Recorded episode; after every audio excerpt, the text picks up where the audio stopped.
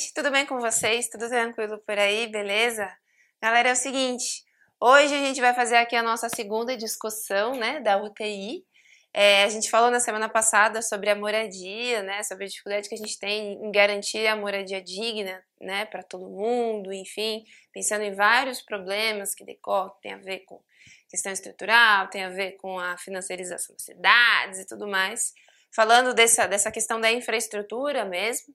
E hoje a gente vai falar de um outro problema, né? Também uma questão social, também numa proposta Enem, certo? Que é justamente o enfrentamento do desaparecimento de pessoas no Brasil. O que, que acontece? A gente sabe que esses números eles não são tão baixos como a gente às vezes imagina ser, né? Você pensa assim, não, são poucas pessoas, não. Os números no Brasil de desaparecimento, eles são grandes, né?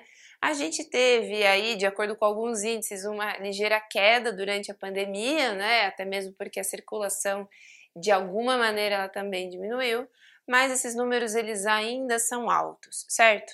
E do que é que a gente vai falar aqui especificamente? A gente vai falar do enfrentamento desse problema, né?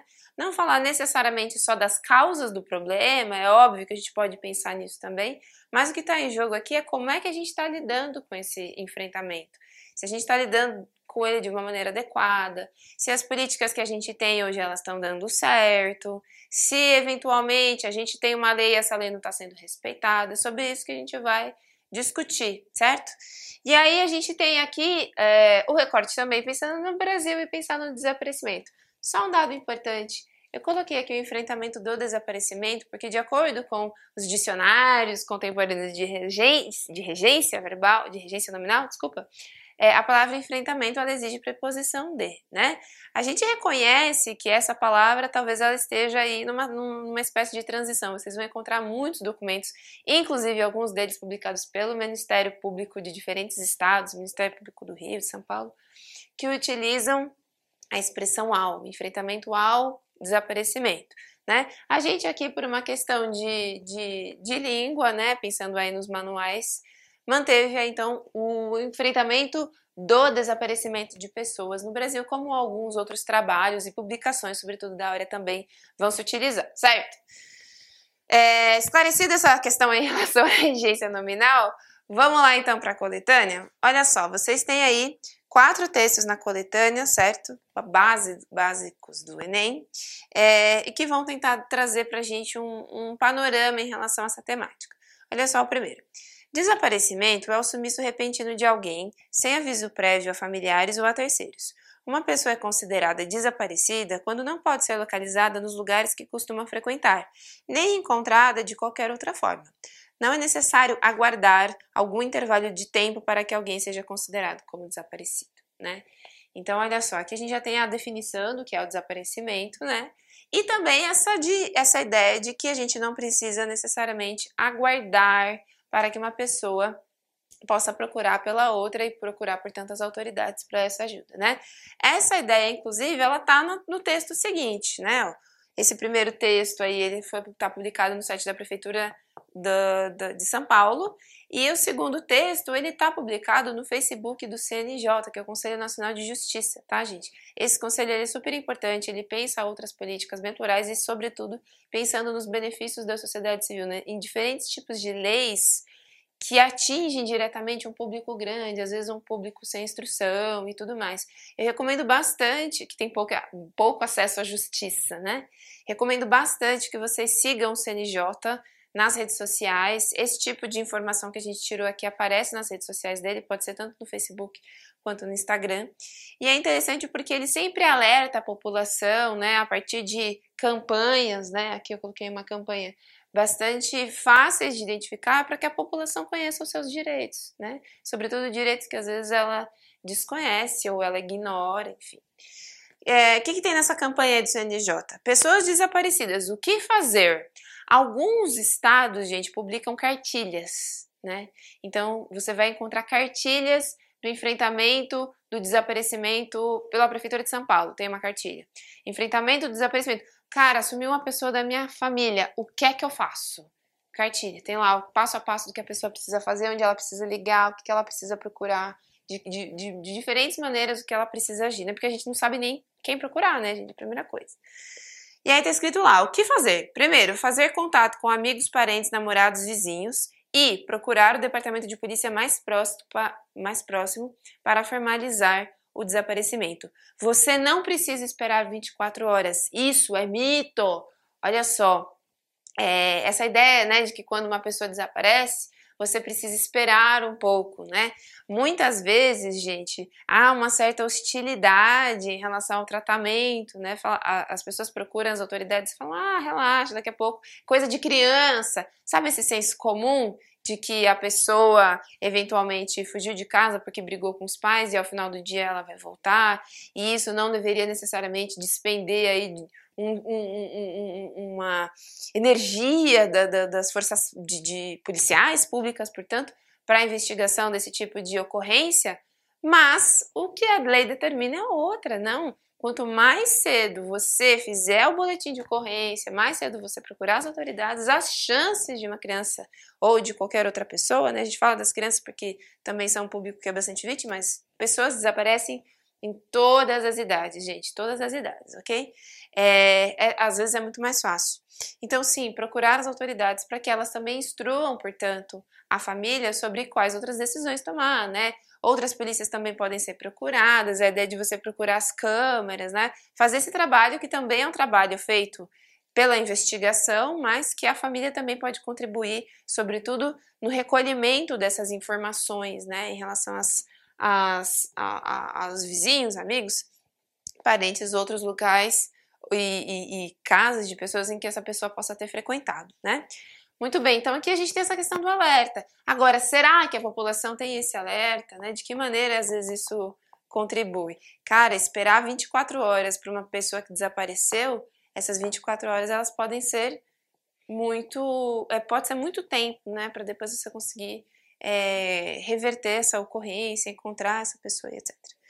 Texto número 3 está publicado aí no site do UOL, é uma reportagem de 2021, bastante recente, né? E a gente tem aí a reportagem: quase 63 mil pessoas desapareceram em 2020 no Brasil. Como reagem famílias, né?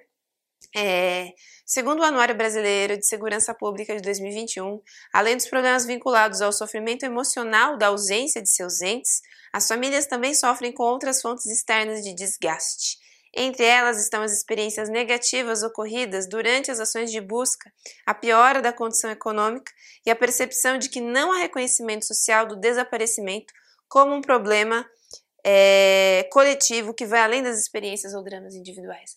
Gente, olha que outro BO. O enfrentamento desse problema, parece que quando a gente fala de enfrentar um problema de uma pessoa desaparecida, é, é só um problema de segurança pública né? É só um problema de segurança pública e que ah, tem que achar a pessoa e ponto. Não, cara. Isso envolve outras pessoas, né? Envolve, inclusive, o tratamento que o Estado dá para os familiares, né? Ó, a gente tem aqui a, essa, essa relação de que parece que tem uma piora, né? As experiências negativas, porque são as ações de busca e às vezes não há pistas das pessoas, né? O que, que é, faz com que o drama seja ainda maior. A piora da condição econômica e a percepção de que não há reconhecimento social, ou seja, existe um. É como se essa pessoa estivesse num limbo, né? Eles usam inclusive essa palavra, porque essa pessoa ela não foi encontrada, eventualmente, numa situação trágica de violência ou morte, etc. Mas essa pessoa também ela não voltou para casa, ela não, não, não reapareceu né, para, os, para os familiares. Então, cria-se uma angústia muito grande. E não é só essa angústia, além da angústia da ausência e da angústia da, da, perda de dinheiro, né, da questão de que às vezes você não tem renda, porque aquela pessoa que desapareceu era a única fonte de renda. Olha só que loucura, né? Existe a ideia da falta de reconhecimento. Ou seja, parece que aquela, parece que um crime não ocorreu, né? Já que você não tem culpados, você não tem processo, né? Você não tem alguém que foi punido, você não tem a justiça, você não sabe o que aconteceu. Então essa angústia, ela só aumenta. É, Maria Júlia Kovacs, professora sênior do Departamento de Psicologia da Aprendizagem e do Desenvolvimento da Personalidade do Instituto de Psicologia da Universidade de São Paulo. Nossa, é grande, né? É... O que, que ela falou? Que ela falou assim, ó. Para ela, né, ela no jornal da USP, ela diz: a sociedade precisa entender esse problema dentro da esfera coletiva, como todas as questões que envolvem crise, violência, dor, sofrimento, o problema do desaparecimento atinge a sociedade como um todo e nenhum núcleo familiar é invulnerável a este problema. Ou seja, ninguém é invulnerável, todo mundo pode passar por isso, por isso que é uma questão coletiva, né? Comenta Maria. É importante entender que esse é um problema coletivo e de toda a sociedade, né? A gente fala isso em diferentes temas aqui, diferentes debates, né? Como algumas questões que deveriam ser tratadas na esfera coletiva são tratadas na esfera individual, né? E às vezes eu, eu, eu iria além, diria que essa, essa, essa invisibilidade ela acontece aos próprios olhos das autoridades também, né? Não só quando as autoridades eventualmente não cumprem a lei como deveriam, então, ah, espera um pouco, não vamos registrar o boletim de ocorrência agora, esse tipo de, de procedimento que a gente sabe que é contra a lei, mas também na ideia de pensar em políticas, engajamento. Parece que a gente vê pouco engajamento do Estado na condução desse enfrentamento, né? Pensar em políticas, pensar em campanhas, pensar no tratamento adequado aos familiares e, e, e, pensar na busca de pistas, né? A gente sabe que às vezes a gente acompanhou recentemente o desaparecimento de três garotos, é, de três crianças, né? De, em Belfort Roxo e que de acordo com as investigações mais recentes, eles desapareceram, gente, em novembro de 2020. A gente está em março de 2022, né? É, as investigações, os garotos não foram encontrados e as investigações concluíram, enfim, que havia ali esse desaparecimento, ele se deu é, em relação ao tráfico das comunidades, enfim, seriam os garotos teriam sido, olha só, teriam sido, a gente tem que usar o futuro do pretérito, né, assassinados é, em virtude de algum tipo de furto que ocorreu. Isso foi o que as investigações concluíram ali, é, inclusive vinculadas, né, essas, esse roubo de, estava vinculado a, a, pessoas que são que agem dentro das organizações criminosas e, portanto, os garotos teriam sido punidos pelos, pela, pela organização. É, essa é uma situação bastante trágica, né? Que a gente vê, inclusive, uma demora muito grande na questão. A gente está falando de crianças ali, o mais jovem entre eles, se eu não me engano, tinha 8, 9 anos e o mais velho 11 ou 12 anos. É, o quanto a gente pensar numa política que fosse mais austera, de combate, né, de segurança pública, de fato pensando também nessas questões, já não teria sido diferente a relação e o desfecho, né? É, muito bem, e o texto número 4, então, o texto número 3 vai falar que o problema é coletivo, o texto número 4 vai dizer o seguinte, há quatro anos o Fórum Brasileiro de Segurança Pública, responsável pelo anuário, né, apresenta informações sobre desaparecimento de pessoas. A medida é feita em parceria com os estados e com o Distrito Federal, tomando como base os boletins de ocorrência. Então, eles pegam todos os boletins de ocorrência para identificar, fazer essa pesquisa de quantas pessoas desapareceram. Né? A média é de 69 mil casos por ano. Gente, é muita gente. Né? 69 mil pessoas por ano é, no Brasil. Larissa Leite, coordenadora de proteção adjunta do Comitê Internacional da Cruz Vermelha, é, que em 2017 se juntou ao trabalho da, do Fórum Brasileiro de Segurança Pública, né, ela passou a compor também o fórum, explica onde ainda moram as inconsistências. Diante de um caso de desaparecimento, um familiar é, pode registrar mais de um BO. Então, pode ser que dos 79 mil, 79 mil boletins contabilizados em 2019 tenham casos correspondentes à mesma pessoa. Pode acontecer. Ou ainda que o mesmo boletim trate do desaparecimento de mais de uma pessoa sem contar a subnotificação dos casos, já que as famílias não fazem o registro do desaparecimento.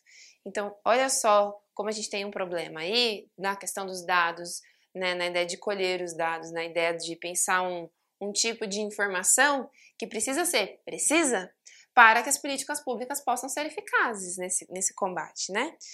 Diz ela que, é, aí a reportagem continua, desculpe. Os boletins também não trazem dados exatos de quando o desaparecimento ocorreu e de eventuais descobertas do paradeiro.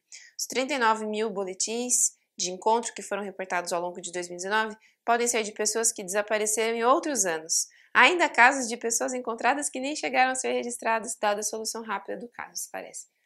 Olha quanto BO, gente. Quando a gente vai olhando para o problema, olhando para as outras questões, você vai vendo, puxa vida, mas se a gente não consegue é, confiar nem na qualidade das informações, como é que a gente vai tentar pensar em um tipo de estratégia que seja eficaz para aprimorar esse tipo de, de problema? Né? A gente precisa identificar Como assim um boletim com duas pessoas? Ou dois boletins para uma única pessoa? Contabilização dos boletins, ela ajuda a ter uma ideia, mas os dados também não podem ser, não são precisos, né?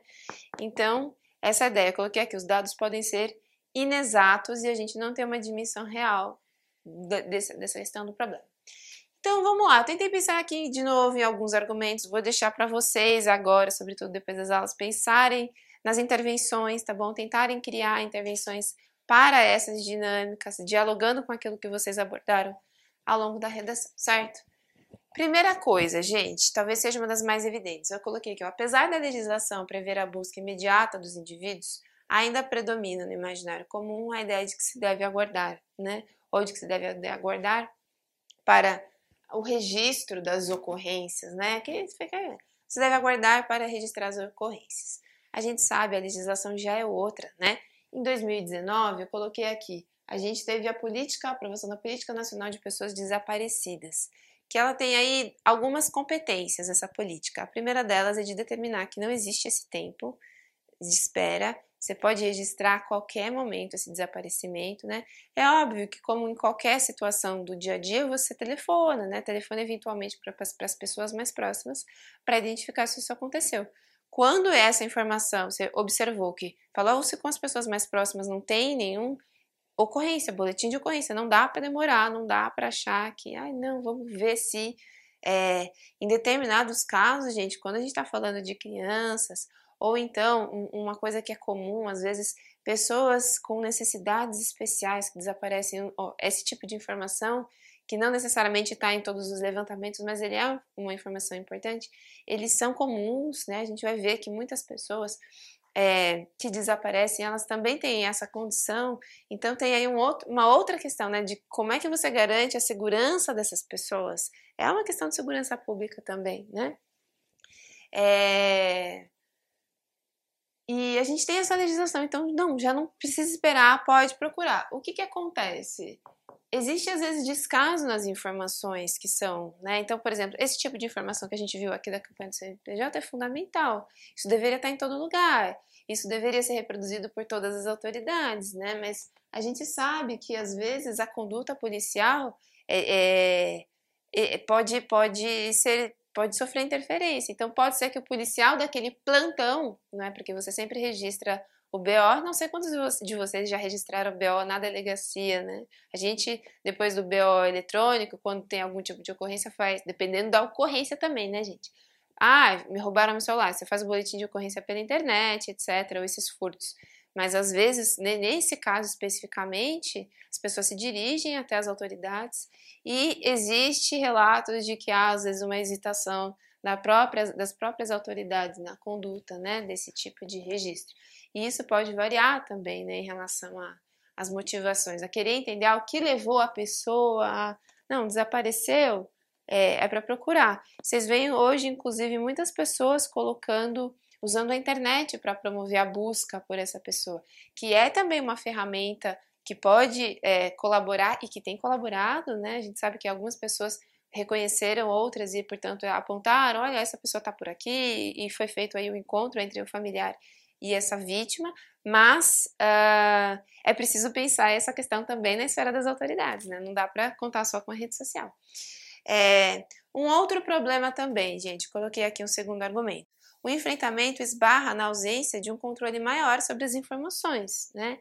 A gente estava lendo ali no texto número 4 a questão do, do controle de dados é, existem outros problemas que já foram relatados aí, sobretudo eu coloquei o nome aqui da Ivanise da Silva, né? Eu coloquei, que é o fato do cadastro ter, ter permanecido desatualizado por muito tempo, apenas em 2019, com a instituição dessa Política Nacional de Pessoas Desaparecidas, considerou-se o cadastro, né, de novo, pensar o cadastro, nessa revisão do cadastro de pessoas desaparecidas, porque durante muito tempo ele ficou desatualizado. Então a própria Ivanise da Silva, que é a líder hoje do que a gente tem das mães da Sé, por exemplo, que são as mães que é, se organizaram, né? A Ivanise, ela, ela teve a ideia, ela e uma outra é, mãe que também tinha um filho desaparecido, tiveram a ideia de criar a ONG das Mães da Sé, é, e como esse trabalho das, das, das Mães da Sé foi importante aí para, inclusive, é, que outras mães pudessem encontrar seus filhos, etc.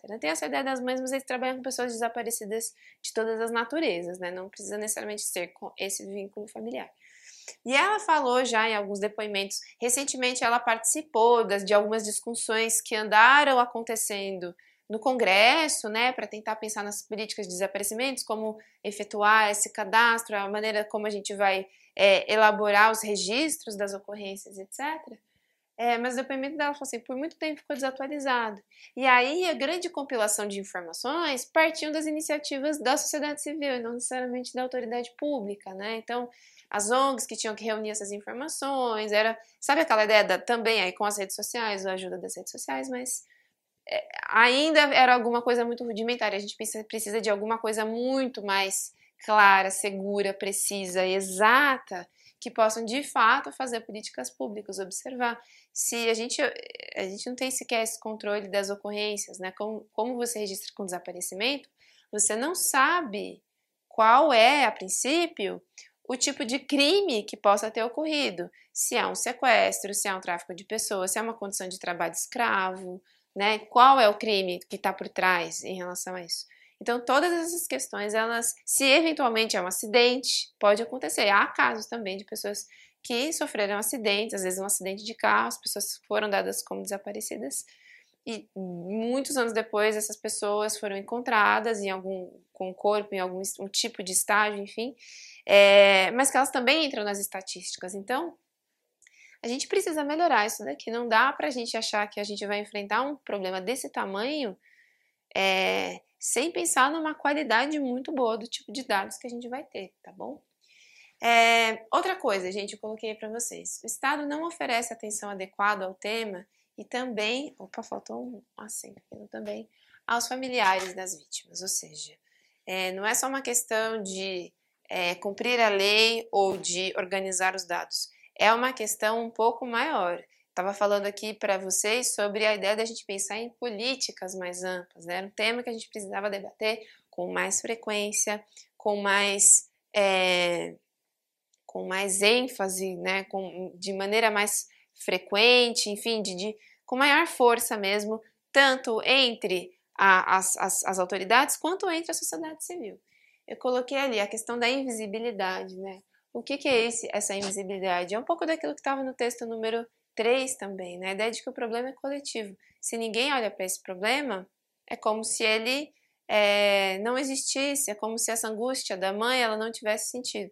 Parece que quando você vive com luto, existe a ideia, nossa, puxa vida, eu sinto muito, você perdeu seu filho, existe uma empatia. Com essas pessoas que estão nessa condição de desaparecimento, essa angústia ela se perpetua e a invisibilidade ela vai sendo mantida aí, né?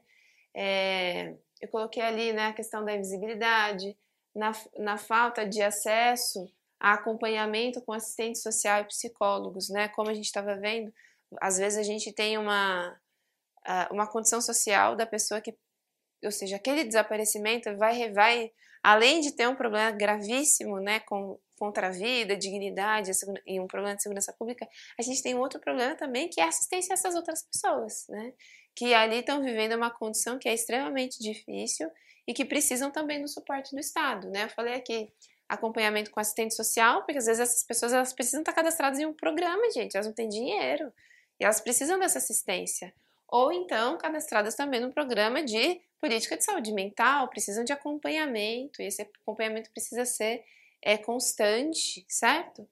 É, então, essa condição de abandono ela não pode se perpetuar. Existem alguns filmes, eu imagino que vocês conheçam alguns, outros estão sugeridos aí para vocês na, no material, que vão abordar essa, essa questão. Eu sugiro para vocês que, que assistam esse filme, não é um filme brasileiro, mas vocês podem assistir, gente. É... Vocês podem assistir e fazer a relação. O filme pode ser usado em outros momentos da redação, tá bom? Eu coloquei ali o filme porque ele vai falar muito, ele foca muito no drama da mãe, né? O filme se chama Troca e conta ali a história é, de uma mãe nos Estados Unidos, né? Que tem o filho, o filho dela desaparece, ela sai para trabalhar, quando ela volta, o filho desapareceu. E o que acontece? Existe ali uma, uma, uma, uma polícia corrupta na cidade, né, que se exime um pouco dessa responsabilidade do, do controle, da defesa, da proteção às crianças e tudo mais. E é, para que a, a, questão eleitoral não seja comprometida, essa mãe ela começa a fazer muito barulho, né? Que o filho dela desapareceu. E ela começa a procurar política, ela, e ela se junta a outras mães, etc. Isso começa a incomodar as autoridades. E eles querem depois colocar uma criança no lugar do filho dela, né? Então, eles falam assim: encontramos o seu filho.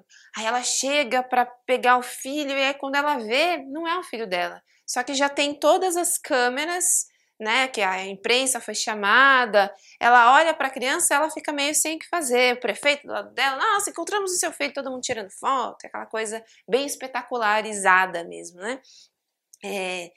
E o que que acontece? Essa mãe, ela fica com uma angústia, um sentimento, ela sabe que o filho não é dela, ela sabe que o, a, as pessoas pagaram para que o filho dela fosse é, colocado naquela, aquela criança fosse colocada na situação. E o que é mais triste é que essa mãe, gente, vou, vou usar uma expressão bem, ela é, ela é tratada como louca, né? Ela é tratada como aquela, não, você não está reconhecendo seu filho, você não, não, não vê que seu filho voltou, que mãe é você? Começam a questionar o amor dela pela criança. Então, é, é um filme que é muito interessante porque ele trata como esse tra ele aborda, né, como ele trata como esse tratamento. Ele aborda como esse tratamento destinado às famílias é pautado, nesse caso óbvio, baseado em até em fatos reais, porque essa política, se não me engano, na cidade de Boston, é, havia esses indícios mesmo, de maneira extremamente hostil. Então não dá para que a nossa para que as mães sejam tidas como as que estão fazendo muito barulho para, para brigar, pela, para lutar pelos seus filhos. Pelo contrário, é preciso toda uma assistência a essas mães, porque o desamparo é delas e a responsabilidade na proteção ela também é do Estado, né? E só para a gente fechar, a gente trazer um último argumento para pensar nesse, nesse debate, é a ideia de que o trabalho da segurança pública ainda é marcado por deficiências na prevenção e repressão do problema, né? O que, que acontece? Por que a gente fala assim na prevenção e na repressão? É, quando a gente pensa nessas questões de segurança pública e pensa no desaparecimento de pessoas, a gente não pode achar que ele não está ligado a outros crimes que são comuns e que são crimes que vitimam pessoas. Quais são eles? Eu coloquei aqui alguns. Tráfico humano, né? É, no tráfico humano, por exemplo, a gente sabe que tem uma dificuldade de localizar as organizações criminosas. O tráfico humano, ele é um tipo de, de crime que tem muito dinheiro envolvido, né? Então são muitos, muitos, muitos dólares, às vezes com organizações internacionais. Então é uma dificuldade muito grande de localizar. Uma criança pode sair, é, cruzar a fronteira do país, alegando que vai lutar numa competição de karatê, e porque ela, ela realmente luta karatê, ela tem experiência em karatê, ela foi convidada, convidaram ela, e quando ela chega no destino final, ela descobre que não é nada disso, ela está sendo traficada por uma organização que era extremamente persuasiva, né? É, então tem essa dificuldade. E a gente não pode achar que essa questão, esses outros é, problemas, como o tráfico humano ou trabalho escravo, às vezes o trabalho escravo também é vítima do tráfico humano, estão desligados da questão do desaparecimento. Não, pelo contrário. Né? Esses desaparecimentos, como eu falei para vocês, às vezes é uma questão de violência física mesmo, violência derivada da criminalidade. A gente sabe que existem pessoas que são mortas por organizações criminosas, dif diferentes delas, né? Sejam organizações criminosas é, com vínculo ou sem vínculo com o Estado, tá? É, que, que, que desaparecem e que entram para essas estatísticas. Mas existem também outros tipos de crimes que precisam ser considerados, né? Coloquei a questão do trabalho escravo, por exemplo, existe uma falta de fiscalização. Gente, o que existe às vezes de gente de, que desaparece porque foi trabalhar em outro lugar, porque não tinha de onde tirar dinheiro para comer? Então, por exemplo, uma pessoa que vive num, numa cidade que é muito pequena, não existem oportunidades, a questão dos, dos, direitos mínimos não foram garantidos. Essa pessoa recebe uma proposta, ela vai para determinada cidade e essa proposta não existe, ou então ela simplesmente sai da cidade, né? Muitas, acontece muito isso. Ela sai da cidade, ela vai em busca de uma melhor, melhor qualidade de vida, ela não encontra e não se sabe o que acontece com ela, né? Pode ser que essa pessoa esteja em situação de rua, pode ser também, né? A gente também tem um outro problema aí. E aí qual que é a, a grande questão? essas informações não têm esse cruzamento. É um problema mais complexo que ele precisava né, de, um, de um olhar. Então, por exemplo, tem um, um, um, um programa recente da, da, da, do governo federal que pede. Ah, até esqueci de colocar isso daí. Que pede para que as famílias com as pessoas desaparecidas cadastrem seu DNA no banco de, de dados das autoridades. Porque qual é a grande questão? Você pode ter cruzamentos. Então, se eventualmente entrar para o banco de dados o DNA de um familiar, é, assim, olha só, a gente recebeu aqui no banco de dados um, um, um DNA de um familiar. Será que não é essa pessoa com, é, né, que você está buscando, etc? É uma maneira, é uma possibilidade, né? Não basta a gente achar que cadastrando o DNA de todas as famílias com pessoas desaparecidas a gente vai diretamente localizar. Pode ser que a gente se valha dessa tecnologia para aprimorar, sim, ainda que seja um pouco controverso. Né? Existem algumas críticas em relação a esse cadastro de DNA das pessoas, mas se a gente está pensando numa tentativa de aprimorar a busca dessas pessoas que desapareceram, pode ser que a tecnologia, sobretudo essa tecnologia de amostras de DNA, ela seja suficiente, ela seja é, eficiente, né, para a gente tentar combater o problema. Vocês podem até usar esse detalhe como um repertório, né, a ideia de que o Estado fez aí nos últimos dois anos, se eu não me engano, essa política de cadastro de DNA e já há registros, eu não vou me lembrar agora o Estado, gente, mas já há registros de ocorrências de é, pessoas encontradas, né? Então, justamente pela questão da, da, da comparação entre as amostras que foi feita a localização dessas vítimas, certo? Tudo bem até aqui, gente. A gente vê que é um problema que é complexo, não é simples, tem muita coisa, a gente ainda precisa fazer muita coisa para melhorar esse enfrentamento. Mas sempre pensem, aqui a gente não vai falar necessariamente das causas apenas do desaparecimento e falar, sobretudo, da maneira como a gente está enfrentando esse problema, enfrentando esse dilema, que é um dilema urgente, né? Aliás, 63 mil pessoas, a gente sabe que podem ser mais ou podem ser menos, mas é um número ainda muito alto para o tipo de crime que a gente precisa combater, tá bom? Um beijo grande para vocês e até a próxima aula. Tchau!